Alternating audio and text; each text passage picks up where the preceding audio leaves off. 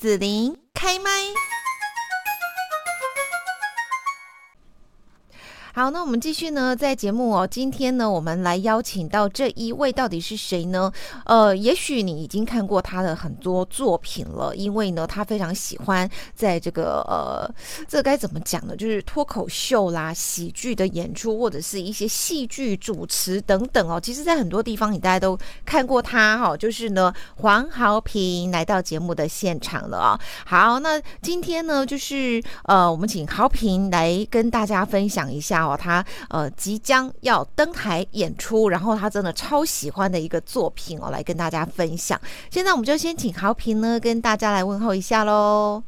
Hello，听众朋友，大家好，子英好，我是哈哈 land 这一次的主演啊，其实也就是我本人，也就只有我一个演员啊，就你一个。我是喜剧贵公子黄豪平，大家好，大家好，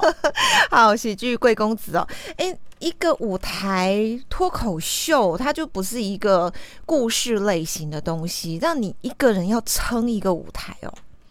对啊，其实呃，这一次啊，我先讲一下，说就是说，其实这个形式已经在国外算是行之有年了，台湾也是这几年开始串起来。那大概大家可能比较熟知的、有名的，也许就是曾伯恩嘛，然后或者是说呃贺龙啊、乔瑟夫这些人呢，Jim 等等的，就是已经曾经做过比较大型的专场演出。那我之前也，其实我大概也是在几年前开始接触，大概七八年前开始接触。那对于说国外这样的形式，还有一支麦克风。然后一个人就可以创造一整个小时的欢乐，这件事情是我觉得非常着迷的。那今年我做这个秀，虽然说呃刚才子琳讲说啊这个是一个就是只有我一个人演出啊，一个人要撑一个小时，但我这次加入了一些东西，是我会把一些百老汇的歌舞元素放进来，就我头跟尾都有一些百老汇的歌舞元素，我有请到舞者老师，然后我们就一起做了一个呃开场秀，那结尾的时候是。呃，特别再多写了一首歌，因为我们这一次算是延期演出。那我们希望大家感觉到的氛围是我们有一个壮阔磅礴、磅呃壮阔磅礴的开场之后呢，会有一个小时的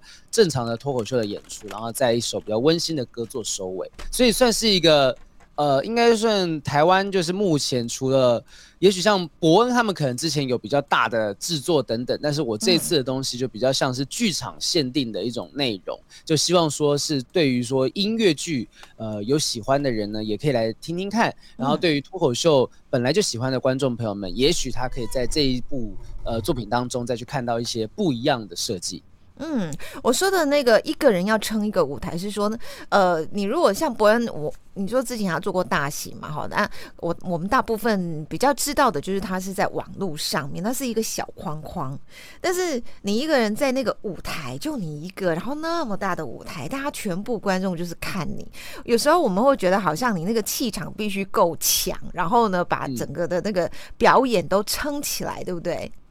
对，呃，对，其实这个东西是慢慢训练过来。我们一直有一个有一些训练的地方，叫做就是，呃，有些喜剧俱乐部，他们在固定可能周二、周三、周四晚上的时候，都会有一些那种 open m i 就是开放让大家上台来练习。那底下就会有很多观众，那观众可能是呃每个人就低消一杯饮料就可以进来。那他们的他们就作为我们实验段子的对象，我们可能一个段子在生出来之前都需要测试个二三十次，所以我们确定过之后这。这些段子、这些故事或者这些笑话的内容都有办法让大家听懂，而且是我丢出去的每一句话都有办法让大家笑的时候，我才能够把它拿到大舞台上面去。但是，呃，大家可能看说，哎，就只是讲讲话在大舞台上面，可是这些东西都已经经过所谓的千锤百炼，对，所以我们确定它在群众的面前是有办法得到一定效果的时候，我们才把它拿到大舞台上面去。所以，对我们来讲，其实，呃，做一个小时的秀。呃，比较困难的地方是在于说，如何让大家能够有一些喘息的空间，就是我带着大家笑笑笑笑笑，有没有办法稍微放松一点节奏，而不会说一个小时我听到有点啊，好想听，可是好想睡觉等等的。因为说真的，其实 stand up comedy 这个东西，就是它必须要蛮专注在内容上面，要听懂，呃，上台上的表演者在讲些什么东西，你才有办法享受在那个幽默当中。所以我觉得其实它是一个。呃，对于说表演者来讲，最困难的地方是如何能够控制观众的集中力，不要让大家能够分心出去。我觉得这是最大的关键。嗯，真的。那我就很好奇，就是说你怎么会对做这个脱口秀啊，然后喜剧的这样子一个演出会这么感兴趣呢？因为看样子你投注了很多的一些精力，而且你看像那些段子都是你必须要自己去设计创作出来嘛，对不对？对对对，完全是。不见得很赚钱，你知道吗？你做什么很赚钱？你说很赚钱？不见得做这件工作是很赚钱的。哦，对对对，我刚刚听人说啊很赚钱，我想说这应该有什么误解？确实是初期投入是真的非常不赚钱，因为我们曾经我大概是七八年前开始对于说单口喜剧产生兴趣，那那个时候其实台湾还不像现在这么样关注单口喜剧这个东西。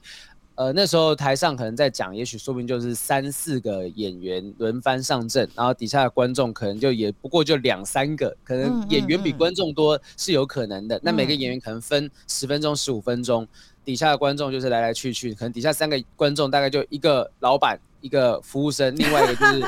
就是想到外面下雨，然后进来看看啊，这边可不可以躲个雨，坐下来就听听看，好，顺便听一半他就走了。所以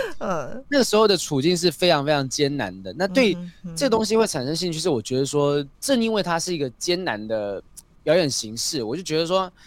呃，我自己很喜欢看国外的，不管是那种 Kevin Hart 啊、David Chappelle 这些人，那这些人其实也都是曾经就待过这样小型的地下的俱乐部，然后再登上大舞台。就如果你有呃看过 Netflix 他们的专场的话，其实他们每一个人都曾经待过那种几千人、几百那种小巨蛋的场地，在那边讲所谓的单口喜剧。嗯，那台湾是非常非常晚起步，我就觉得说，如果有办法能够把台湾的单口喜剧环境，就是有办法变得像他们那样子的话，我觉得是很棒的一件事情。那我们就一大呃有一小群人就很努力的在试图做这件事情，后来慢慢的大家知道啊，可能有伯恩啊，有龙龙啊，有 Jim 啊这些人慢慢做出来。那我也是这几年的时候，呃，慢慢的也被大家给发现，其实都是因缘际会。所以我们在呃前几年啊，我们在去年前年的时候办了一场就是吐槽大会，我们那时候吐槽就是台北市议员。那个瓜吉啊，我们把他当主角，每个人就是上去轮番上阵的，用脱口秀的形式去炮轰他，去攻击他。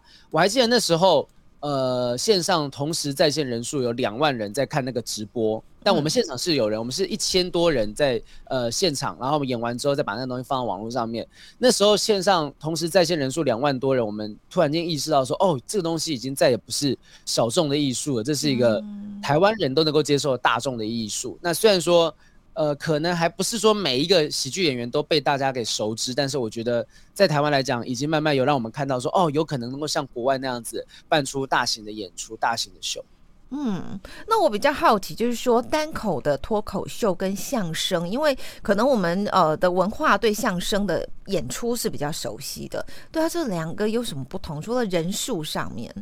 啊，单口喜剧，呃，我觉得第一个风格吧，就是单口喜剧，毕竟还是英美传过来的。它其实最早英国那英国就开始讲脱口秀，然后后来传到美国。那当然他就一个人一支麦克风。那相声，相声其实，呃，我以前那时候在相声瓦舍那边的冯玉刚老师底下上课的时候，因为很久以前他有来正大上过课，就跟他上过一学期的课程。反正他就讲说，相声是有相之声，就是你看得到脸、讲话、声音等等这些东西。呃，其实它的本质上没有太大的差异。那呃，也有很多人会讲说，单口喜剧的所谓单口相声，我们不太会特别去更正这样子的说法，因为确实就是今天这个东西就是独白嘛，国外也叫独白的东西，单口相声就是类似这样子的内容。那呃，所谓的这种对口相声哦，就是两个人叫对口相声。那如果很多人叫群口相声，对口相声的话，可能它有比较。呃，规定的格律就是一个捧哏，一个逗哏，甚至他的剧本不太能够是有一些即兴的东西，它是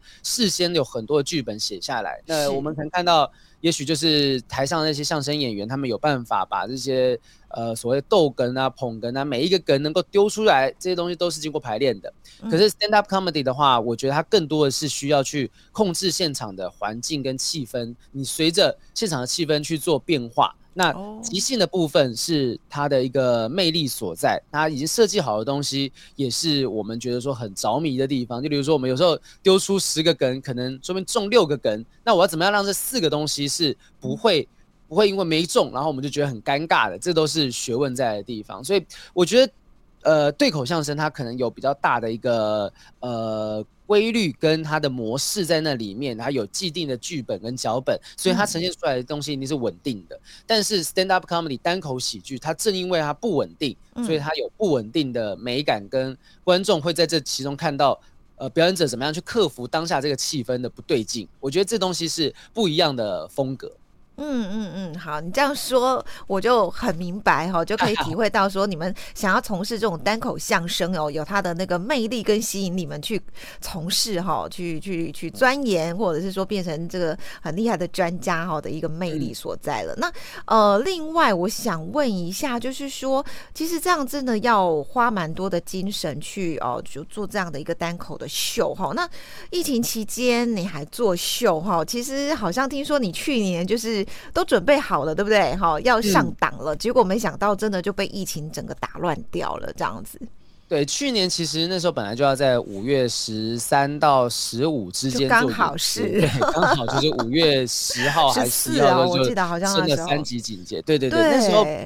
那时候压力其实非常大，尤其是在演出前三四天的时候，大家听到啊，好像疫情有点要爆发了，会有点紧张。每天都在紧张，那我的剧团行政也是，呃，跟我讲说啊，没关系，没关系，就是你看目前大剧团都还没有取消，应该不用担心。结果啪就直接取消。那因为我当时的票我在那个台北的那个 Y 十七卖。一张一一场大概四五百人，然后三场总共将近一千两百张、一千三百张左右的票，我们卖完，我们是卖完的，所以我们很兴奋的要去迎接这个演出。但一延期之后，我身上我肩上就有一千两百张票的重担在那个地方，我卡在那边，我就觉得天哪，我要怎么样对这一千两百人做交代？因为当时我我觉得我非常幸运啦，哦，那时候一说要做这样子的秀，而且这样子的内容。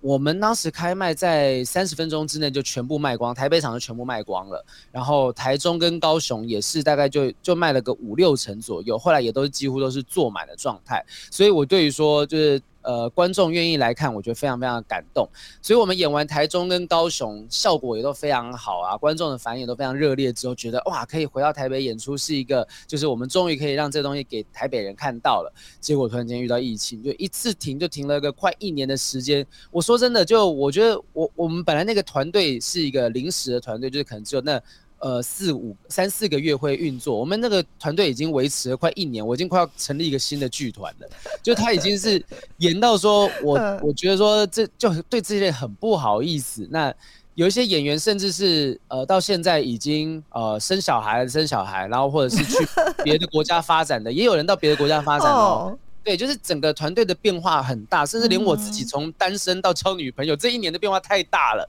就会觉得说哇，这个能够走到这一步非常非常的不容易，所以现在还是在战战兢兢的状态啦。那我觉得说剧场是相对于来讲，我认为剧场是相对安全的环境，因为大家其实戴着口罩，然后进去的时候有消毒跟十连制。你并不会说动不动拿下口罩，所以很多的剧团都，我们都很努力的想办法营造更健康的一个环境，让大家可以安心的进来看秀。那也希望大家就是可以呃放心哦，不用担心。那只要。我们一切都按照主管机关的这个说法。如果他真的 真的很不幸的，就是再讲延期，好，我们再延期。但是现在的话，我们就希望说能够顺利演出，是我心内心最大的愿望。真的好，那呃，我要请豪平啊，就是跟大家来聊聊，就是我们这次这个演出哈，呃，叫做。那个哈哈链，哈哈链哈，然后呢，呃，你上一次就是说他没有办法，因为疫情的关系啦，哈，所以就变成说没有办法在舞台上面演出。好像你就趁这一个期间，你也有这个 MV 的一个创作，对不对？for 这个哈哈链这样。对，因为我刚刚有提到说，我们开场是有一个音乐剧的歌舞秀表演嘛，那呃，那个表演的话，我们的取名就是。你怎么能不爱上 Stand Up？它就是一个致敬给这个台湾的单口喜剧发展的一首歌。那当时我我本来是想说，我的如意算盘是五月中的时候演完，然后我们就把它拍成 MV，七月的时候可以上架，就当做是给这个前面的演出的一个小小的呃纪念。结果因为因为疫情的关系，演到隔年，那我们就我就跟我的制作人讨论，我说。还是我们把这支 MV 还是一样拍出来，就等到疫情比较过去之后，我们把它拍出来，然后就作为是明年在延期开场前的一个宣传，就让大家知道这个我们即将要演出了，然后也让大家知道说你们会听到什么样的音乐。那音乐我们就再写一首 ending 的结尾的歌曲，就比较不会让大家觉得说啊，我这都听过，我干嘛来听现场？但是 MV 后来发现说，其实 MV 的制作跟现场歌舞秀有很大的差别。虽然我原本现场是有六位舞者，然后六位舞者都是台湾非常非常顶尖的舞台剧的演员啊，音乐剧演员等等，但是现场拍 MV 的时候，就是子琳可能看过那个 MV 的内容，就是人是非常。庞大人数非常庞大，然后对整个调度啊，而且我们后来还选择一镜到底，因为我们觉得，哎，剧场的东西，我在做 stand up 的时候，也就是一镜到底啊。我们我们也从来不可能说，突然间五分钟、十分钟休息一下，然后再回来上，再回来到台上，没有，我就是一个小时讲完。所以我们就很想把这种剧场的一镜到底的这个氛围传达出来给镜头前面的观众。殊不知就是真的是难难炸，然后也是很难啊。我看你那个画面变化很多啊，怎么可能一镜到底？对，真那个真的是我们觉得说非常辛苦的地方，但是我的导演团队很专业，他是曾经拍过呃邓紫棋啊，或者是林宥嘉、告五人他们的 MV 的导演，然后他对于这些场面环境的调度都非常的有经验，所以现场我们其实只有一天的时间，我们从中午开始排练，然后排练到六六点多、七点多的时候正式开拍，正式开拍一路就拍到了晚上一点钟。所以严格来讲，真的是花了十三个小时、十二个小时的时间去做整个 MV 的拍摄。那原本预算是五十万，但是后来为了要求好心切，就不管是灯光、画面什么，就拉到快七十万。很多人讲说：“哇，你怎么花这么多钱在为你的 MV 做宣传？”我说：“这不是宣传。如果这这如果这是宣传的话，我七十万我直接拿来买广告就好。我干嘛拍一支 MV？就我觉得那是对自己的一个纪念跟一个算是说。”也真的是给二零二一大家太闷了啊！就不管是单口喜剧界啊，就如果有在看新闻，就可能就知道说去年其实发生了蛮多事情的。那但是台湾还是有很多的观众是愿意去看单口喜剧、看脱口秀，给我们这些喜剧演员一些呃鼓励、支持，甚至他们也从中得到一些力量。我就想把这样子的一个故事告诉大家，想要把这样子的心情跟精神说出来，所以。做出来的作品虽然说这支 MV 真的很贵哈，就是听说其实很多那种呃大牌的发片歌手的制作 MV 的费用也不过如此，所以我就觉得说哇，这个希望这支 MV 虽然说不可能不可能说再多赚什么钱，但是至少这支 MV 能够被更多人看到的话，我觉得当初投下来的效益就值得，它就是我一个人生当中的一个代表作品。嗯。嗯，是，大家可以去搜寻一下，就是呢，你怎么能不爱上 Stand Up 这个 MV 哈？那呃，当然就是说三月的时候呢，好评要来我们高雄哦做哈哈 land 的一个演出。那么在这边呢，你是不是把一些演出的时间啦、场次来告诉大家呢？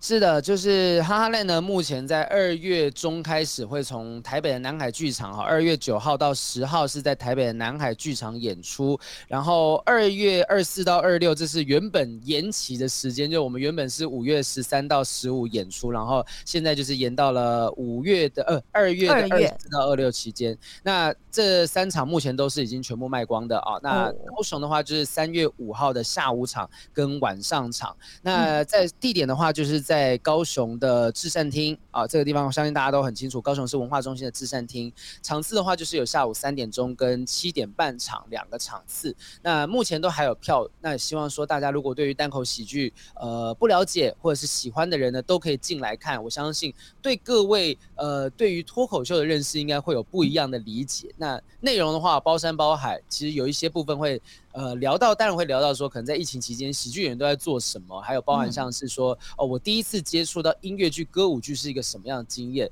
甚至会聊到是说。呃，我在前年有发生一个被诈骗的事情，还上社会新闻。那那个新闻后来是怎么样处理的？等等的，还有一些各种不同关于社会时事的观察。最重要的是，是一些也许能够对大家造成一些不一样想法、冲击观点的这些内容。你可以说它是演讲，你可以说它是脱口秀。那我希望是在呃笑笑闹闹当中，能够让大家可以带走一些发人深省的东西。嗯，好的。那今天呢，我们就要谢谢豪平哈，来跟大家分享即将在三月五号的时候哈，在我们高雄呢智善厅所演出的哈哈 land 这一个脱口秀的演出哈，也让大家感受一下脱口秀。对，在那个 KKTix 或者是全台的全家便利商店的那个 Family 就他们的那个机台都可以购买票券，请大家就是可以上网购买或者是到便利商店购买都 OK。好，那就谢谢豪平喽。好，谢谢子琳，谢谢谢谢嗯拜拜拜拜。谢谢你让紫琳用节目的方式来陪伴你，欢迎继续关注紫琳开麦。对紫琳的节目有什么想法或回馈，请留言或私讯脸书紫琳开麦，或者加入 LINE 聊天室 Podcast 听起来还会不定期举办活动哦。我们下次见。